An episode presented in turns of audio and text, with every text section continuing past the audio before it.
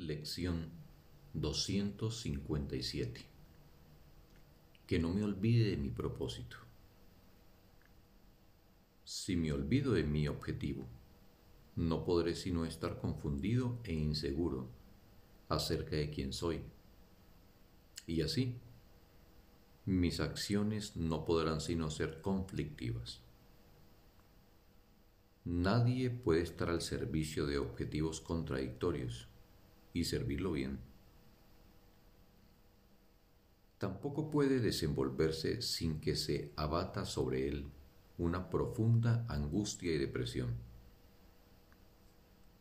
Resolvamos hoy, por lo tanto, recordar lo que queremos realmente, para así unificar nuestros pensamientos y acciones de manera que tengan sentido y para llevar a cabo únicamente lo que Dios quiere que hagamos este día.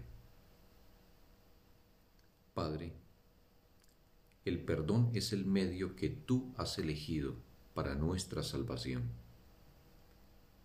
No permitas que nos olvidemos hoy de que no tenemos otra voluntad que la tuya.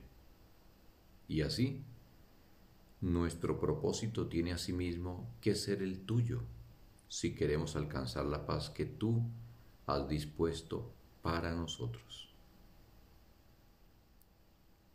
Fin de la lección. Un sagrado día para todos.